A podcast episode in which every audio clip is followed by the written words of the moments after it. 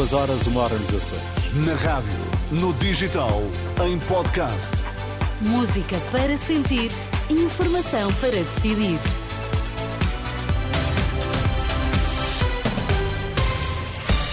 Notícias na Renascença destaques esta hora. O Ministério da Administração Interna abre dois inquéritos à atuação dos polícias. Um deles visa as declarações do presidente do Sinapol, que entender que as legislativas podem estar em risco. Nos Açores, cerca de 230 mil eleitores são hoje chamados a votos. O Ministério da Administração Interna abrir um inquérito urgente à falta de policiamento no jogo que estava agendado ontem em Famalicão, frente ao Sporting. A PSP esclareceu em comunicado que tinha destacado todos os meios necessários, mas que uma apresentação de última hora de baixas médicas por vários agentes levou a uma falta repentina de efetivos. Apesar dos reforços da GNR e da Unidade Especial da Polícia, a PSP e o promotor do evento decidiram adiar o encontro devido aos desacatos à porta do estádio de Famalicão que causaram seis feridos um deles em estado grave. Acontecimentos que motivam a abertura de um inquérito. Na rede social Facebook, Pedro Proença, o presidente da Liga Portuguesa de Futebol Profissional, escreve uma mensagem onde exige respeito pelo futebol e garante que o organismo vai até às últimas consequências para apurar responsabilidades no adiamento do jogo entre Famalicão e Sporting, encontro esse que ainda espera uma nova data para se concretizar.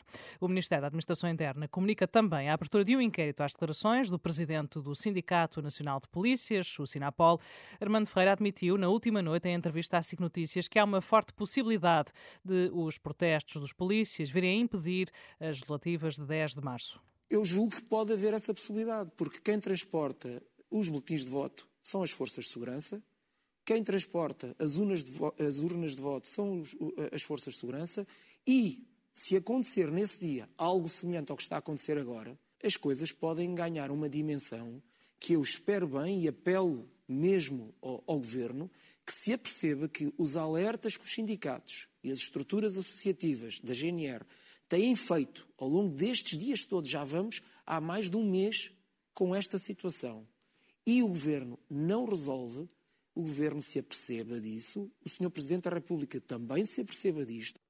Declarações de Armando Ferreira, o presidente do Sindicato Nacional de Polícias, entrevistado na última noite na SIC Notícias. Hoje, para as nove da manhã, está marcada uma reunião de emergência que vai juntar o ministro da Administração Interna, José Luís Carneiro, também o diretor da PSP e o comandante-geral da GNR.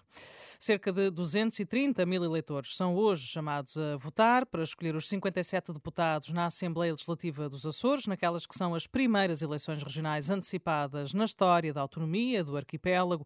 De acordo com os resultados das eleições, o representante da República irá depois nomear o presidente do Governo Regional, que, por sua vez, irá propor os membros do Executivo.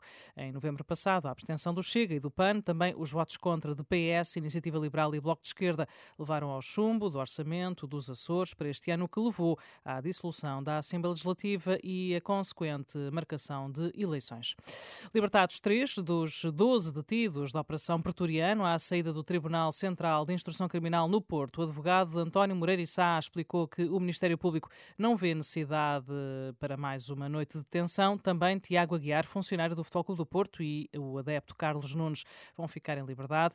Os interrogatórios esses estão suspensos até ao dia de amanhã, segunda-feira. O Futebol Clube do Porto empatou a zero em casa com o Rio Ave, em jogo da vigésima jornada da Primeira Liga. Hoje o Benfica poderá isolar-se provisoriamente no comando da tabela, caso vença na recepção ao Gil Vicente, depois de a visita do líder uh, Sporting ao Famalicão ter sido adiada devido à falta de policiamento. Os encarnados podem subir à liderança, além de aumentar a vantagem para o terceiro classificado, o Futebol Clube do Porto.